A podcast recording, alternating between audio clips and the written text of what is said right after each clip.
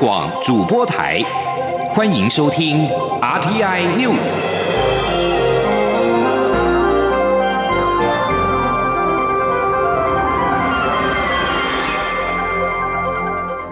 听众朋友您好，欢迎收听这节央广主播台提供给您的 RTI News，我是张顺祥。美国国会美中经济及安全审查委员会 （USCC） 发布年度的报告，呼吁国会评估强化跟台湾在关键领域经济合作的机会，并透过立法升格美国在台协会 （AIT） 台北办事处处长的位阶。USCC 一号向美国国会递交长达五百八十七页的年度报告。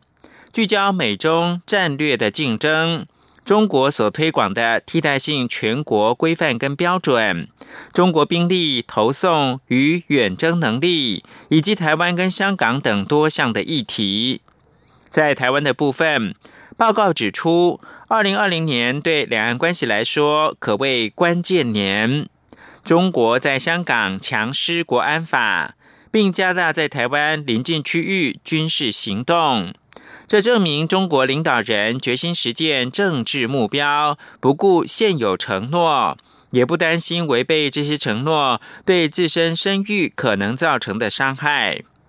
报告表示，今年事件显示出，华府目前就美方是否该改变长期对台湾的政策，以及中国若并吞台湾可能影响美国国安利益等相关讨论的急迫性。在外交领域，报告呼吁国会考虑立法，将 AIT 台北办事处处长修改成为美国总统提名，并需获参议院确认同意的职位。根据美国的宪法规定，美国总统有权决定美国驻外大使人选，但提名案需由参院确认同意。AIT 台北办事处处长虽然是实质上等同美国派驻台湾的大使，但根据了解，AIT 处长一职目前是由美国国务卿任命，任命案也不需经过参议院的表决同意。报告也建议国会修改三月上路驻台湾巩固邦交、支持台湾国际参与的台北法。要求美国行政部门在每个美方为会员的国际组织当中，反对中国任何试图透过扭曲该组织的语言、政策与程序解决台湾地位问题的作为。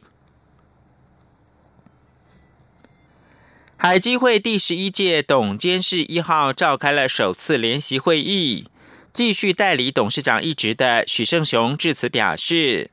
代理期间将善尽应尽的各项责任，让海基会的业务跟服务工作持续顺利推展。未来也将会致力维持两岸之间的正常交流活动。请听央广记者王兆坤的报道。海基会代理董事长许胜雄表示，两岸数十年的互动交流已累积丰富成果，对双方都有重大意义。海基会将致力维持两岸正常的交流。他说：“我想同仁们服务两岸民众的热热忱呢，从来不会改变，也不会松懈。哈，展望未来，本会呢全体同仁会本一本初衷，那么继续秉持的专案专业的精神，以两岸的民众的需求为优先，那么协助解决各种问题。”许胜雄指出，中美贸易战持续延伸，美国未来执政团队就任后。将对台湾产业发展及台商产生何种变化，还机会将密切掌握，并进行充分了解跟探讨。许胜雄表示，全球经济有慢慢回升现象，台湾也上调经济成长率，期待台商无论在哪里投资布局，都能产生正面效益与价值。中央广播电台记者王兆坤台北采访报道。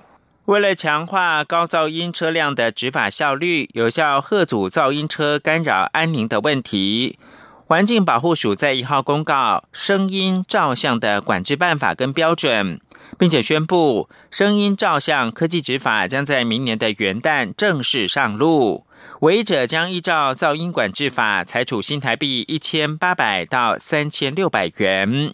央广记者杨仁祥、吴丽君采访报道。环保署一号公告机动车辆噪音管制标准，规定车辆行驶在限速五十公里以下的道路时，音量不得超过八十六分贝；但若道路限速七十公里，则音量不得超过九十分贝。此外，环保署同时公告机动车辆噪音管制办法，未来声音照相设备可以固定式设置或移动式装置执法，前方也会设置警告。标志提醒用路人降低声量行驶。空保处处长蔡梦玉指出，声音照相科技执法系统最重要的是抓吵不抓改，拍照后也会经过人工及仪器的双重判定及比对，确定在影片前后三秒没有其他声音干扰，同时排除背景声或雨天及每秒风速超过五米时。的不良天后造成的干扰，再自云端资料库抓取车辆是否经过不当改装后再行开罚。蔡梦玉说：“那如果排除掉这些问题之后有超标，就会直接来进行裁罚，裁罚的金额是一千八百块到三千六百块。那如果发现了车辆疑似有不当改装的这种状况，那就会再通知再来倒检。”看看车辆是不是真的有不当改装。那如果又发现他车辆是不当改装的这种情形，那被裁罚的金额是三千到三万的金额。所以要请各位也要注意。蔡梦玉强调，这套设备要经过三重认证，包括噪音计每两年需经标准检验局检定一次，而且每年需经环保署比测验证一次。同时，实际执法时也需每三天校正。一次每五分钟对时一次。至于装设的地点，将由各县市环保局依据噪音陈情热点及经常性高噪音路段优先。不过，蔡梦玉也坦诚，若是一群飙车仔呼啸而过，很难单以这套设备举证开罚，只能配合警察单位拦检或经过车牌辨识，通知车主回检，看看。车辆是否有不当改装？中央广播电台记者杨仁祥、吴丽君在台北采访报道。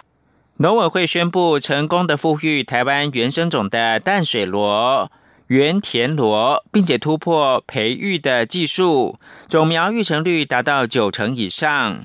养殖的农民可以利用既有的养殖空间饲养，不但能够清除鱼池的有机物，还能够带来额外的收益。以每分鱼池收成九百公斤来估算的话，可以创造大概新台币十八万元收入。记者杨仁祥、谢嘉欣的采访报道。原田螺是台湾体型最大的原生种淡水螺，过去受到栖地开发、外来种等挑战，野外已不常见。农委会水事所一号宣布，不但已成功复育保种，且因民间关切度高，还突破既有技术，能有效量产。农民可直接养在非石螺鱼类的池里，清除鱼池的有机物。农委会水事所淡水反养殖研究中心副研究员陈冠如说：“高效率养殖，那我们做一个设施里面，那比如说我们是投，我们这那上次是两百五十例，好，每一个单位单位每平方公尺，那大概。”整大概六七个月，整个养成过程大概都是九成五以上的存活，而且不是只有单卵啊，是我们六重复，所以才叫，哎，事实上这个养殖方法是可行。那也不会影响到原来养，比如他民众他养殖池本来养什么鱼，他就去养它的。水事所表示，目前每年提供数千粒种螺供民众购回自行繁殖，至于是否考虑放流，则需评估环境条件。水事所所长陈君如说：“不是不能做，那但是要放流之前，我们得先去了解说，放流的那个点是不是有在做福寿螺防除。”啊，因为它对农药很敏感，那如果有在做福寿螺防除的话，很可能没有用，你再放再多也没有用。水事所指出，原田螺除了是台湾原生种以外，也有助于萤火虫富裕，且是水域河川的污染指标性生物。原田螺也具有商业潜力，以每分鱼池收成九百公斤，市价每公斤两百元来估算，可创造约新台币十八万元收入，甚至还可开发为保健食品。水事所还说，目前已对外公告寄转资讯，盼能将量产技术推广。中央广播电台记者杨仁祥、谢嘉欣采访报道。为了挥别史上最郁闷的二零二零年，台北一零一宣布，即日起首度将以以往只有招待国宾跟贵宾的一零一楼，打造成为幸福回廊，免费的开放民众登高临窗，俯瞰云起时的台北风景。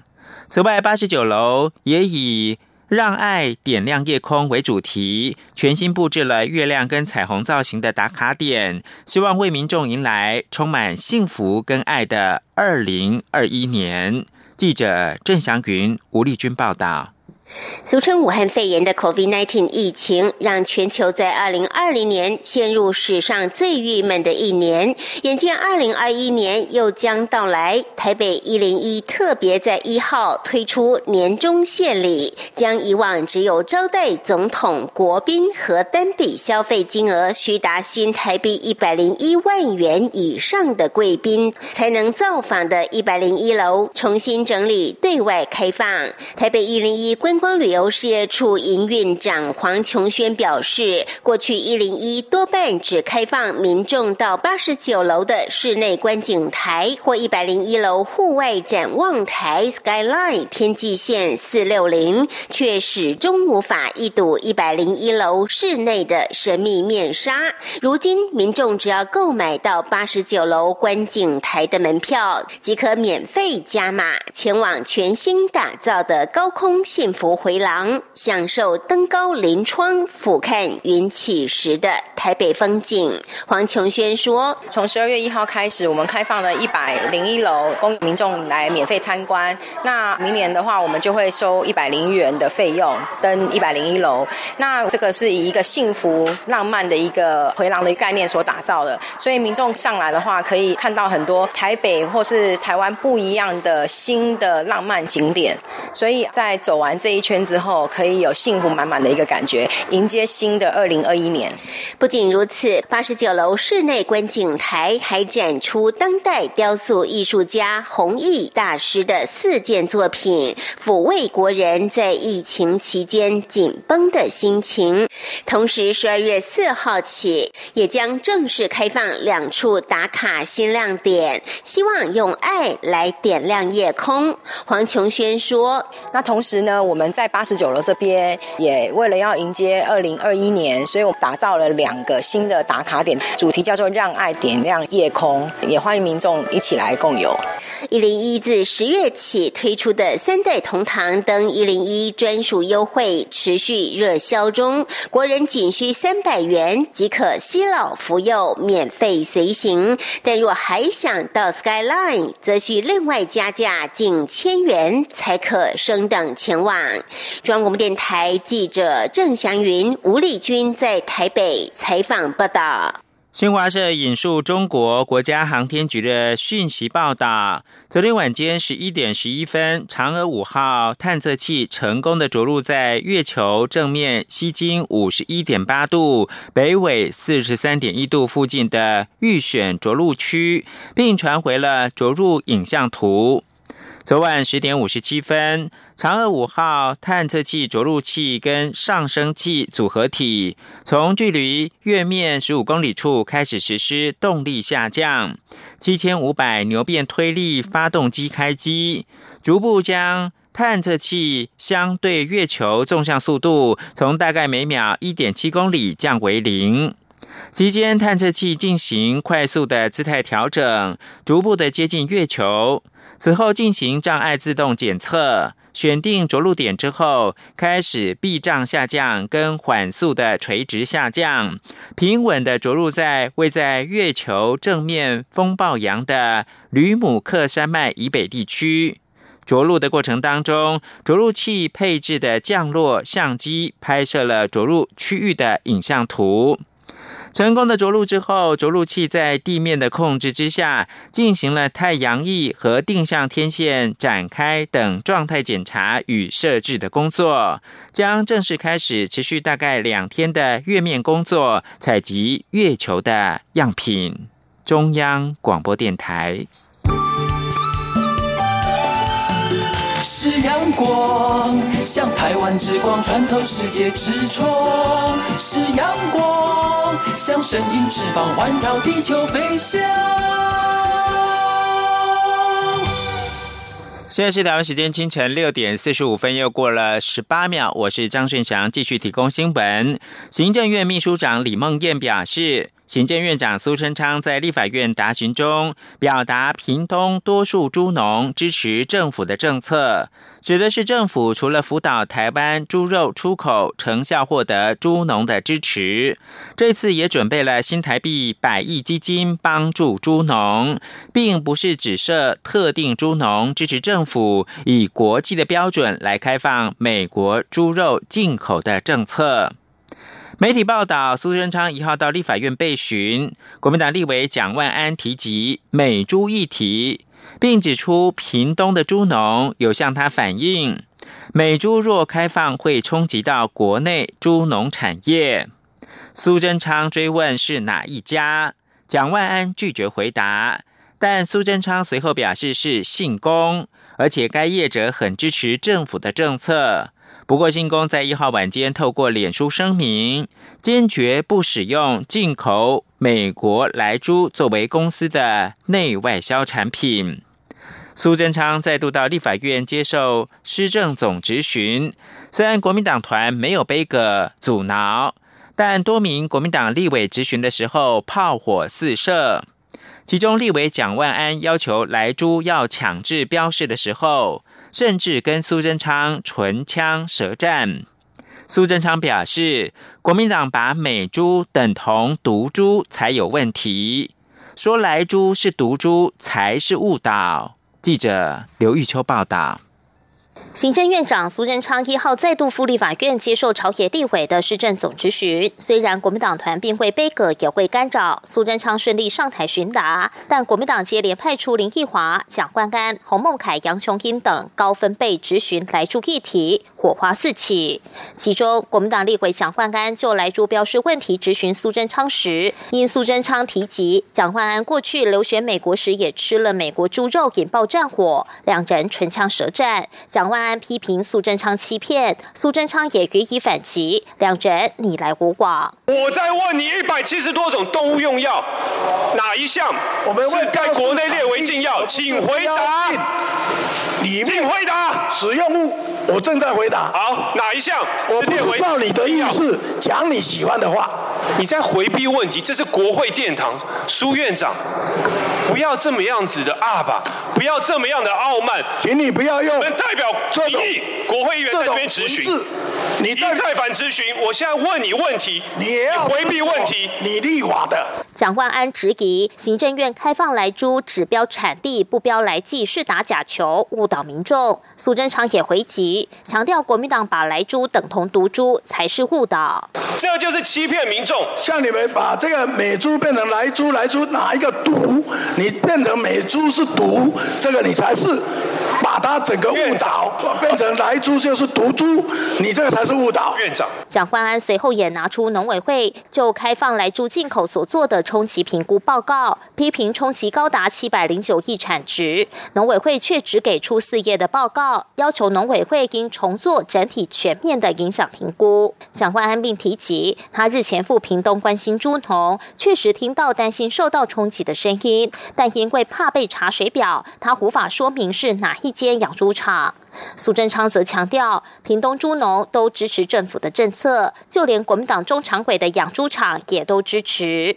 另外，国民党立委杨琼英质询时质疑，美国人都不吃来猪，蔡政府却要台湾人吃。苏贞昌则说，在美国连太空人都吃。虽然美国政府将换党执政，但两党对于来猪问题的态度都是一致的。中央广播电台记者刘秋采访报道。劳动基金运用局国内投资组的游姓组长涉嫌收贿、操控特定的公司股价，十一月二十七号遭到北院裁定羁押禁见。媒体报道影射劳动基金今年前十个月的收益转付跟这个弊案有关，而二零一七年上半年就有劳动部公文要将尤南调离现职，但是尤南内神通外鬼，调职了公文被压下。对于劳动基金爆发弊案，苏贞昌一号在立法院面对民进党立委庄瑞雄质询时表示，公务人员一定要廉洁。部长有向他面报，发现此案异常，就把人调职，案移送办理。目前侦办当中，希望勿往勿纵，政府一定会严以查办。而劳动基金运用局在一号公布最新的收益。十月份的劳动基金单月大亏新台币四百四十一点二亿元，累计一到十月底收益是负的四百一十八点八亿元，收益率是负的百分之零点九八。不过运用局强调，十一月在美国总统大选底定，疫苗开发有好消息之下，国外市场回温。十一月的单月截至二十七号，基金大赚了两千三百亿元。评估累积一到十一月，整体的基金收益将会由负转正，而且一定是正很多。请听记者谢嘉欣报道。劳动基金运用局一号指出，截至十月底，整体基金规模为四兆四千五百亿元，累计收益为负的四百一十八点八亿元，收益率则为负的百分之零点九八。运用局说明，十月份受全球 COVID-19 疫情反复，美国总统大选如火如荼进行，造成国际金融市场大幅震荡，劳动基金投资绩效受到短期影响，单月大亏四百四十一点二亿元。所幸十一月在美国大选底定，疫苗研发进度报佳音的激励下，国际市场回温，国内外市场皆呈现上涨格局，整体基金十一月单月截至二十七号已大赚两千。三百亿元，十一月表现势必能够扳回一城。运用局副局长刘丽如说：“这个是单十一月出估两千三百亿，所以表示说下次公布就是正。”对，一定是正，而且是正很多，因为我们是均衡布局的海资产。针对外界质疑，近期台股表现好，但劳动基金截至十月底绩效不佳。运用局强调，十月份不确定因素仍多，使得基金表现不佳。但十一月这些因素消除，台股表现好，认为比较基础需有一致性才能做比较。运用局也说，劳动基金在国内外的配置比重各一半。单就国内股票投资来看，截至今年十月底，收益率百分之八点三，优于同期台股大盘的收益率百分之四点五八。中央广播电台记者谢嘉欣采访报道。近来自印尼境外移入的 COVID-19 病例暴增，中央流行疫情指挥中心紧急宣布将暂缓引进印尼的劳工。有立委担忧，恐怕会引爆看护危机，要求看护工跟工厂的移工法规分开处理。对此，卫福部长陈时中表示，卫福部去年就已经发布相关的指引，只要照护人力衔接中断，就可以运用长照二点零政策。劳动部也说，先前培训过的照护人力已经准备进入到劳动市场，解决雇主的问题。刘玉秋报道。台湾一口气新增二十四例武汉肺炎境外引入确诊，创八个月来的新高，其中二十例为印尼籍移工。中央流行疫情指挥中心紧急宣布，十二月四号到十七号将暂缓引进印尼籍移工，估计减少约一千三百五十名。不过，传出有民众担忧，暂缓引进印尼移工，全台恐爆发。看护危机，民进党立委庄瑞雄一号总执行时关切暂缓印尼移工政策对照护人地的冲击，要求看护工与工厂移工的法规分开处理，减缓照护人地的影响。对此，卫福部长陈时中表示，政府早在去年三月就已发布相关指引，只要照护人力衔接中断，就可运用长照二点零，并已进行宣导。那长照的二点零，现在在去年底我们使用二十八万，今年达三十几万，可是造福员的人数增加的更多。换句话说，这种服务供应上面应该是有。那我们也跟这个在各县市的在申请这个外劳的，也跟他们讲，就是说如果有需求，他来申请的时候，就跟他讲说有这的长照二点零可以使用。我在强调说，在这个疫情的期间，只要没有办法衔接上的，都可以来使用长照二点零。不过，庄瑞雄仍质疑，不知是宣导不足，还是申请的中介不够熟悉法令。实际上，照护人力政策运用有落差。他认为，家庭照护义工跟工厂义工没有分开处理，对照护家庭不公平。劳动部长许明春则说，对于照护人力的问题，政府确实要有更积极的对策。除了引进义工，劳动部针对之前培训过的照护人力，也已积极准备让他们进入劳动市场，以解决雇主的问题。行政院长苏贞昌也说，对于外籍看护朋友的帮忙，他深表感谢。家庭看护工若有逃逸，不必再等三个月空窗期等部分，应有整体的政策运作，会请劳动部、卫福部等相关部会就人力供需上研究，不要有太大落差。中央广播电台记者刘秋采访报道。健保费率是不是要调整，引发了关注。卫副部长陈时中一号在立法院答询的时候表示，将依据实际的需要来考虑。目前朝向可能是调整的构想进行，但还是有很多方案需要详细的讨论。请听央广记者王维婷报道。健保费率是否调涨？健保会两岸并呈送卫福部决定。朝野立委一号在立法院会关切健保财务问题与是否会调涨健保费。卫福部长陈时中回答国民党立委杨琼英质询时说。健保是国家重要的健康体制，一定要维护健保财务健全。健保费率调整尚未定案，在杨琼英连番追问下，陈时中表示，目前朝向涨价的方向进行，但还需要详细讨论。陈时中说：“一定要维护他的一个财务的健全，所以根据实际的需要去考虑。”请教你们预计什么时候要涨？哎，现在都还没有定案。会不会涨？哎，朝向可能有这样的一个构想，可能有这样构想会执行。哎，当然各项程序完备之后，那当然就会执行。什么时候？啊，哥刚才跟委员报告过，那预计什么时候？还没有预定。现在目前都没有很多个方案，需要去做详细的讨论。杨琼英批评，根据健保法第三条规定，政府每年负担健保的总经费不得少于每年度保险费扣除法定收入后金额的百分之三十六。但是民进党执政后都不足百分之三十六，没有道理涨健保费。陈时中稍后在回答民进党立委林楚英质询时说，主计处自二零一五年起，以逐年编列经费补足新台币六百多亿元的缺口。由于健保费率的调整与安全准备金联动，陈时中进一步表示，健保会内对于百分之三十六的结余是否要计算安全准备金有争议。卫福部认为应该包含在百分之三十六的结余中，但是目前还有不同看法。陈时中表示，健保费调整一定会顾及民众负担与财务健全。中央广播电台记者王威婷采访报道。国际新闻：美国媒体报道，美国总统胜选人拜登考虑由环境正义运动领袖执掌白宫环境品质委员会，目前有三名人选。他还考虑由芝加哥的前市长易曼纽出任运输部长，但恐怕会加深民主党内的裂痕。路透社引述三名消息人士报道。拜登政权交接的团队正在考虑白宫环境品质委员会的主席人选，包括了阿里、马蒂内兹跟马若瑞等三个人。这项任命案必须获得联邦参议院的同意。另一名消息人士则说，拜登团队这个星期已经开始就美国环保署署长最终三名人选进行最后评估。